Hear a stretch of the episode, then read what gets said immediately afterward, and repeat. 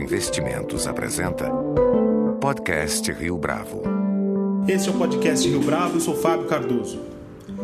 No fim da década de 80, logo após a queda do Muro de Berlim, houve quem interpretasse o fim da Guerra Fria como uma mensagem que anunciava não somente o colapso, mas o fim das ideologias e, por conseguinte, da contraposição entre direita e esquerda. Com o presidencialismo de coalizão, pareceu aos olhos de muitos observadores no Brasil e mesmo de alguma fatia da opinião pública que não haveria espaço no país para a polarização política. No entanto, nos últimos tempos, o que temos assistido é a ideologização, ou mesmo a polarização de todas as questões, direta ou indiretamente ligada à questão do debate público. Nosso entrevistado de hoje é o cientista político e professor da Fundação Getúlio Vargas, Cláudio Gonçalves Couto, que tem se dedicado recentemente a refletir sobre essa discussão. Cláudio Couto é graduado em Ciências Sociais e mestre e doutor em Ciência Política pela Universidade de São Paulo, com pós-doutorado na mesma área pela Columbia University nos Estados Unidos. Professor Cláudio, é um prazer tê-lo conosco aqui no podcast Rio Bravo. Obrigado.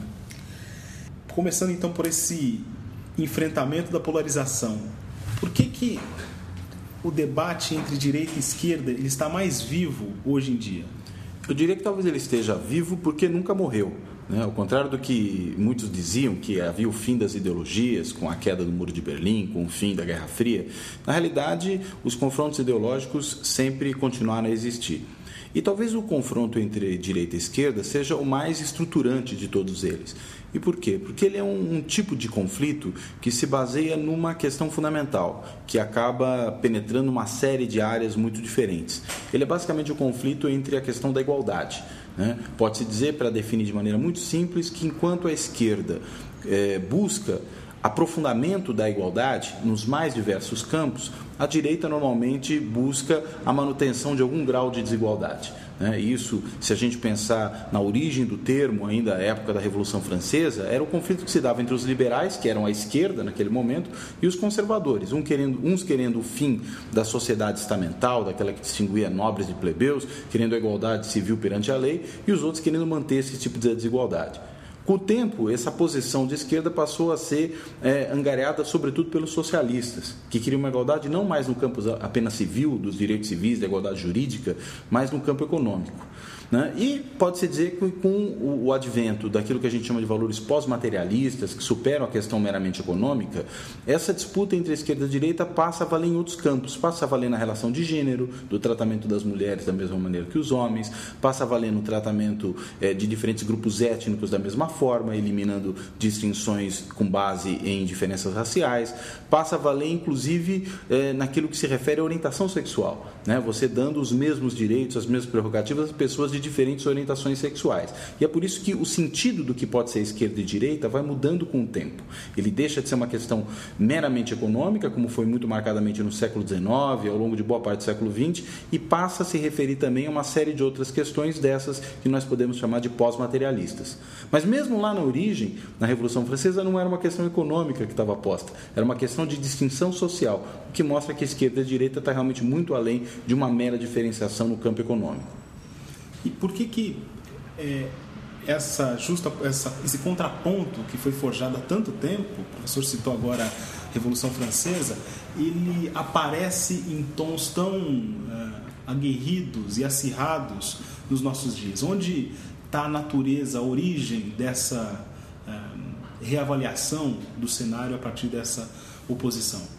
Talvez até pelo fato de que com o fim da Guerra Fria, essa polarização que olhava para fora, ela passa a olhar muito para dentro, para problemas internos aos países. Veja o caso dos Estados Unidos com o advento do Tea Party. Né? O Tea Party é um, um fenômeno de direita né, um, grupo de direita que se contrapõe a qualquer tipo de mudança que seja promovida no sentido do que eles chamam, vejam só que interessante, de liberalismo nos Estados Unidos.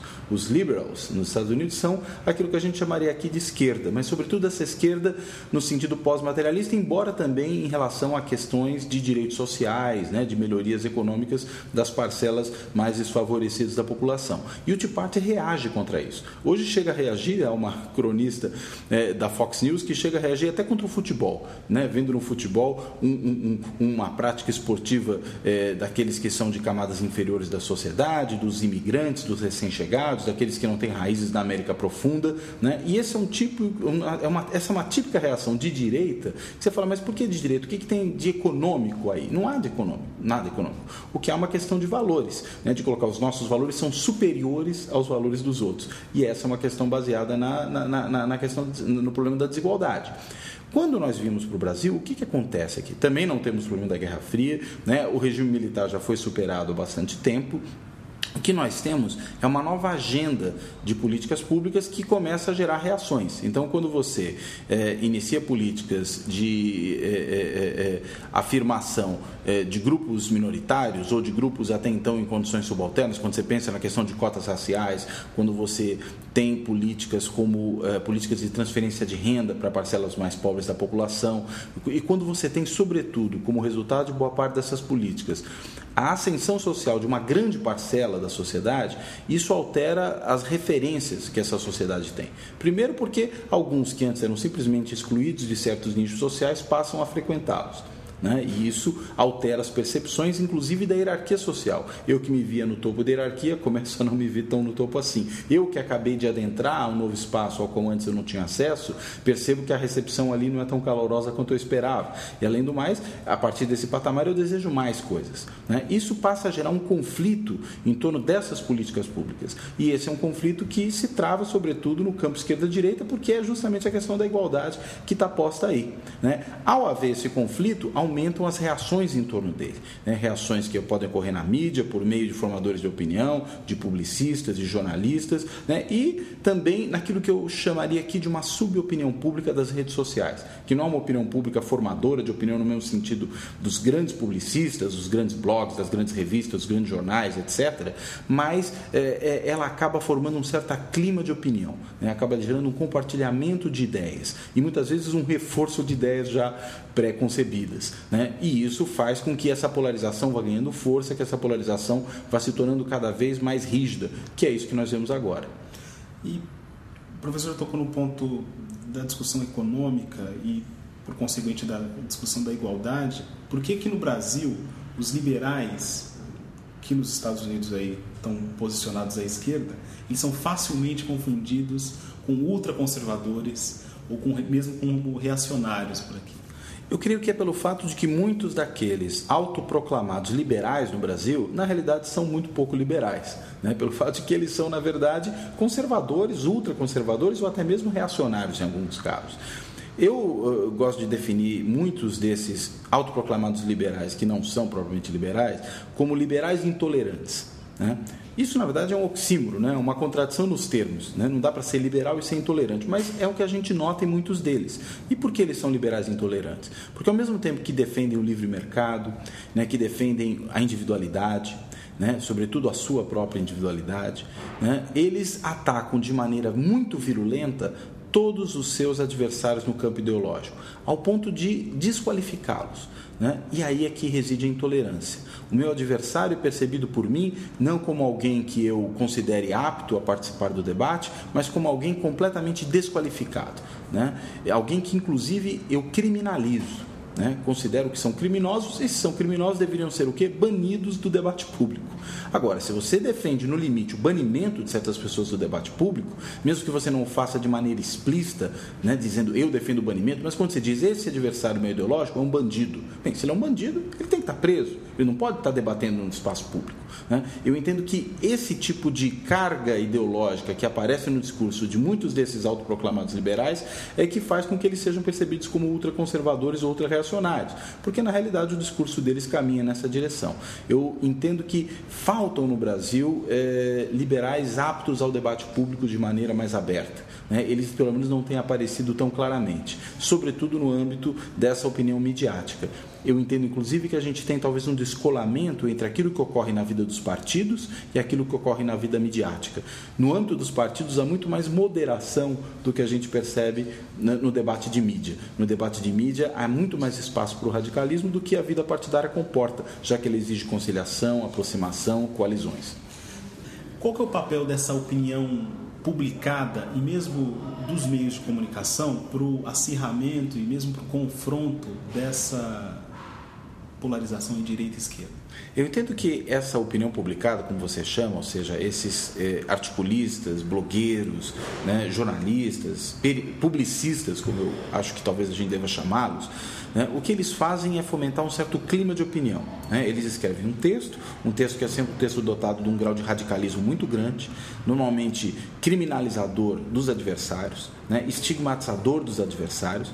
E ao fomentar esse tipo de, de, de, de, de debate, o que eles acabam fazendo é fomentar um certo tipo de reação do público, né? sobretudo daquele público que faz os comentários, geralmente abaixo da postagem principal do blog ou do, do, do, do periódico, enfim, da página da internet. Né? E eu estou falando sobretudo da internet porque eu entendo que ela é o espaço principal para isso.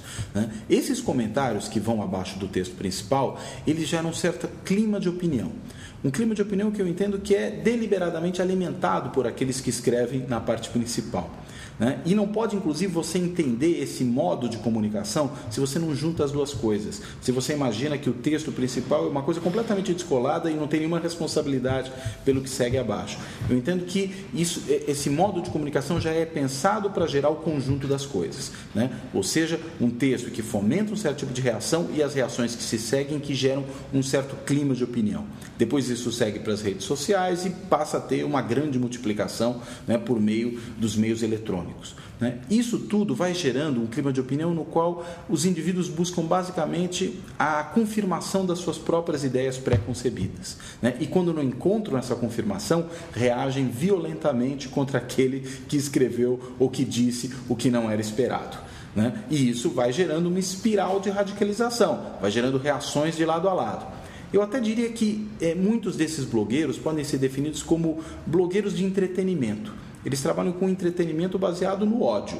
Né? Alguns leem para odiar aqueles de quem eles falam, sobretudo aqueles que eles criticam, evidentemente, e outros leem para odiá-los. Né? Ou seja, o indivíduo vai ler aquilo ali querendo sentir raiva daquilo que é escrito ali, né? tendo algum tipo de reação, criticando por aí, mas isso tudo só alimenta a audiência desse tipo de publicista e, e alimenta ao mesmo tempo essa espiral de radicalização baseada no ódio político recíproco.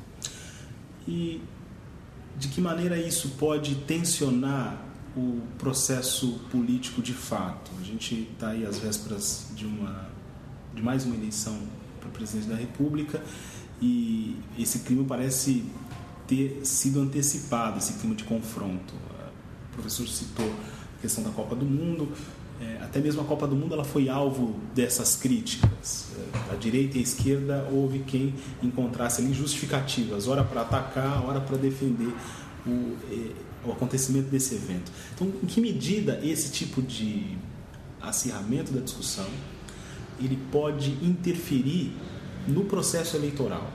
Os partidos eles conseguem ficar é, distantes dessa polarização? Olha, eu entendo que os partidos estão um pouco mais distantes dessa polarização do que os participantes aí da opinião pública ou da subopinião pública. E por que eu acho que os partidos eles têm um pouco mais de distância em relação a isso? Porque partidos precisam necessariamente fazer compromissos. Sobretudo num país como o Brasil, em que você tem uma fragmentação partidária tão grande, em que nenhum partido sozinho consegue ter sequer algo perto da maioria das cadeiras no legislativo, né, ou a maioria dos votos numa eleição. Isso faz com que os partidos tenham que procurar aliados, aliados que são normalmente distantes desses partidos do ponto de vista ideológico. E se eu preciso me aliar a alguém que é distante de mim do ponto de vista ideológico, eu necessariamente preciso moderar as minhas posições, assim como o outro precisa moderar as dele. Isso leva a um, uma dinâmica geral de moderação política.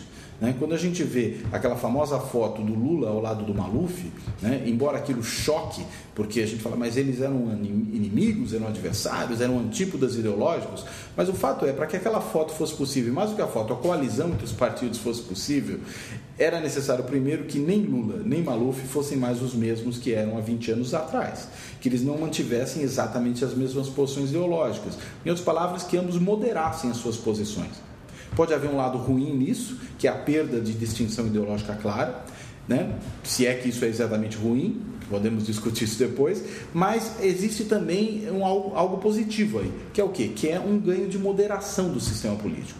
Né? Você diminui o espaço dos radicalismos, você gera a necessidade da aproximação. E aí, consequentemente, esse debate raivoso, até baseado no ódio que a gente vê pelas redes sociais e na internet, ele não pode estar presente nos partidos se eles precisam fazer alianças desse tipo. Né? Eles precisam, na verdade, se desarmar e, ao se desarmar, né, se tornarem menos ideológicos e mais pragmáticos. Se essa polarização entre direita e esquerda ganha tons mais definitivos no cenário econômico, é, em outras áreas isso não é tão claro. É possível identificar uma posição mais à direita ou mais à esquerda em temas como política externa ou mesmo no plano da cultura? Eu creio que é. Né? Em caso de política externa, a gente vê, por exemplo, diferenças importantes entre o que foi a política dos anos Fernando Henrique Cardoso e o que foi a política dos anos Lula. Nos anos Lula, uma política muito mais orientada para uma aproximação sul-sul, né? entre os países do chamado Sul em desenvolvimento. Né? Uma aproximação com países que, na realidade, não eram países centrais no cenário internacional. E essa é uma política normalmente perseguida mundo afora por governos à esquerda né, por governos que, na realidade, percebem a necessidade da aproximação de, daqueles que, na verdade, não têm um peso econômico tão grande, ou um peso político tão grande no cenário internacional, construindo redes. Né? Isso é feito pelo Brasil, como foi feito por outros países do mundo de desenvolvimento quando tinham governos de esquerda à sua frente. É, por outro lado, né, se a gente pensa no campo da cultura, né, no campo da cultura é mais é, difícil você definir exatamente o que é uma política de esquerda e direita, simplesmente se a gente olha para a promoção de certas práticas culturais. É claro que eu posso considerar que apenas são adequadas práticas culturais normalmente associadas à cultura de elite, né? Agora, eu também posso dizer o seguinte, que levar aquilo que é conhecido como cultura de elite para os setores populares é, na verdade, uma política de democratização da cultura. Então, o que seria uma cultura, digamos, de direita? Né? Seria uma cultura que promove a política, a, política, a, cultura de elite, digamos, casas de concerto de música erudita, né? Mas e se essas casas de concerto de música erudita se tornam acessíveis às pessoas que não teriam acesso de outra maneira? A gente não está de, de, democratizando a cultura de elite? Aí eu diria, bem, então isso é uma política de esquerda. Eu acho que no caso da cultura é menos claro isso. Né? Tudo depende, eu diria, de olhar o seguinte: até que ponto é uma política cultural que aprofunda ou não o processo de equalização? Equalização de quê? De acesso, possivelmente. Né? Se ela amplia o acesso, né, ela é uma política mais à esquerda. Se ela não amplia o acesso, ela tende a ser uma política mais à direita. Embora a gente também possa entender esse acesso não só como acesso do público, mas acesso dos produtores de cultura.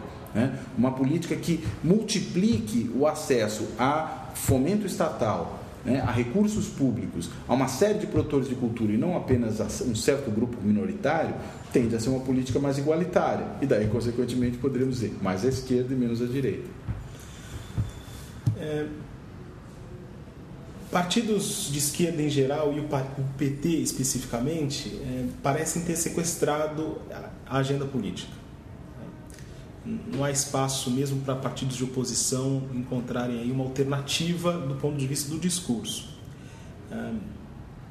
Em que medida os, é, é, as causas políticas, essas causas do debate público, elas pertencem apenas a um partido?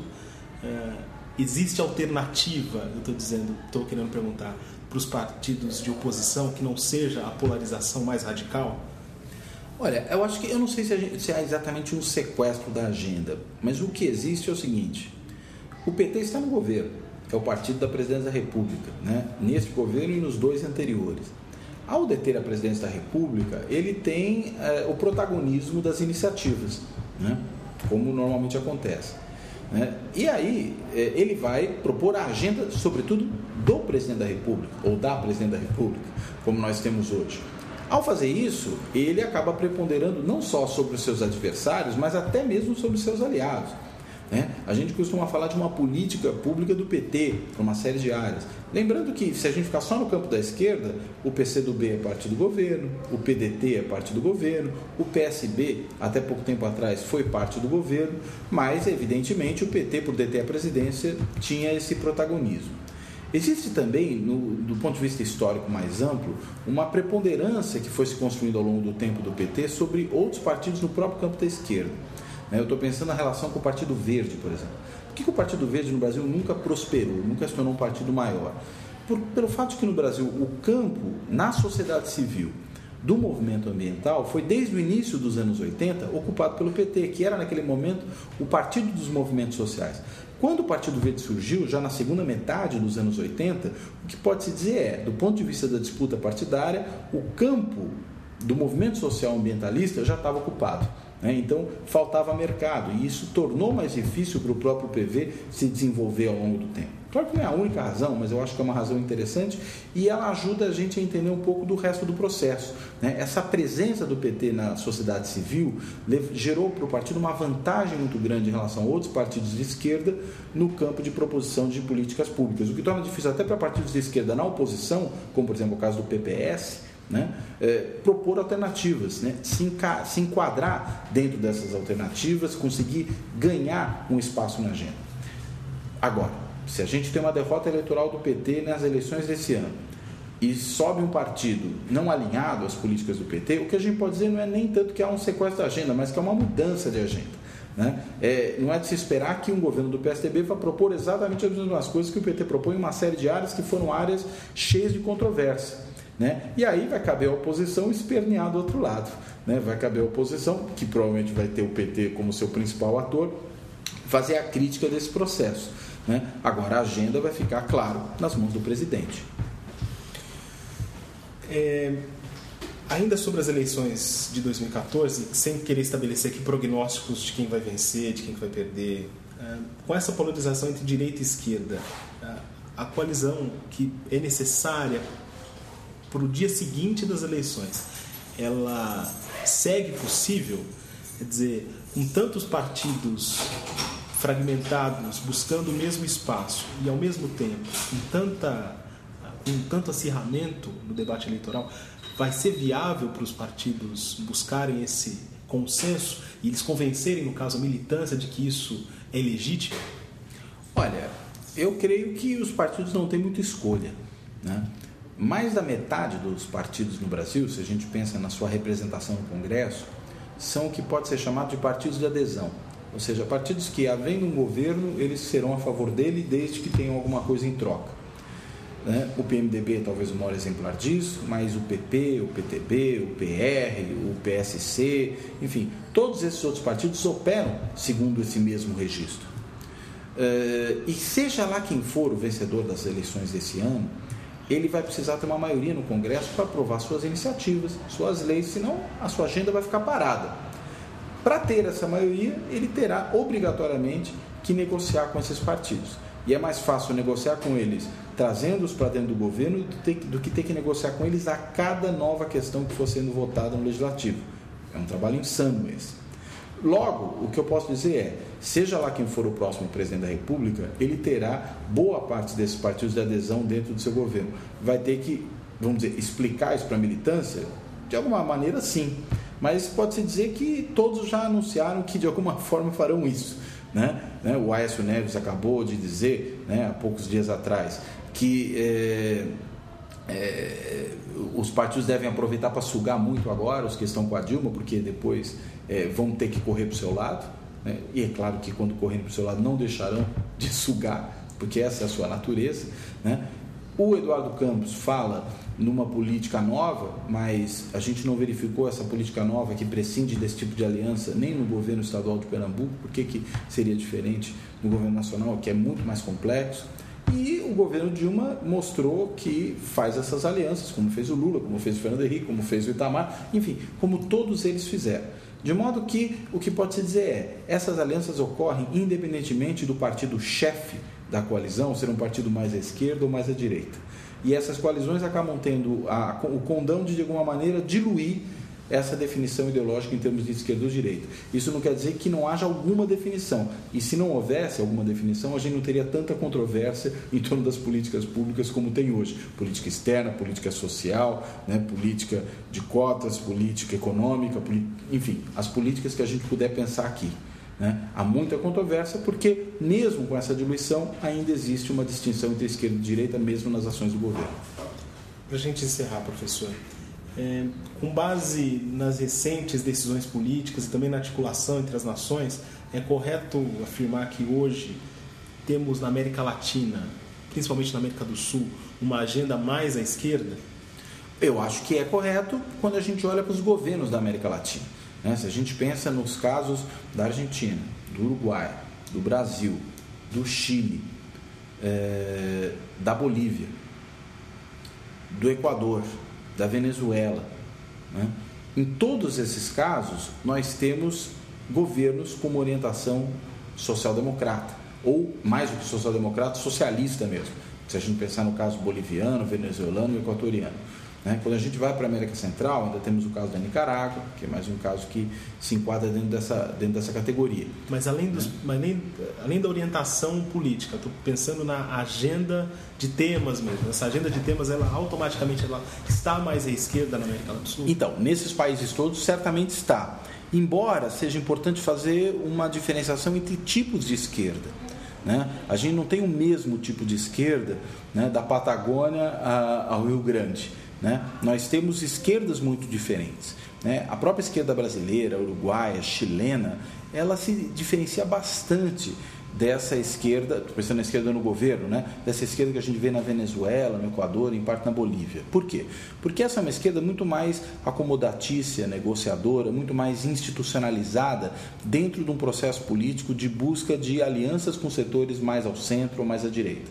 Né? O caso talvez extremo seja o da Venezuela, em que nós temos uma, uma esquerda no governo de confrontação, né? na realidade muito pouco apta a fazer alianças. Né? O caso boliviano é um caso mais complicado, né? em que a gente tem um, um, partido no governo talvez mais parecido com o que nós temos no Brasil, mais raízes na sociedade civil, ao mesmo tempo com uma política econômica muito mais ortodoxa até do que nós temos aqui, né? mas por outro lado de confronto com os setores tradicionais da política boliviana. Enfim, o que a gente pode dizer é que nós temos diferentes setores né, de esquerda nessa agenda de esquerda que hoje aparece na América Latina. Professor Cláudio, muito obrigado pela sua participação no podcast Rio Bravo. Obrigado a você, foi um grande prazer. Com edição de Flávio Duarte e produção gráfica de Leonardo Testa, este foi mais um podcast Rio Bravo. Você pode comentar essa entrevista no SoundCloud, no iTunes ou na página da Rio Bravo no Facebook.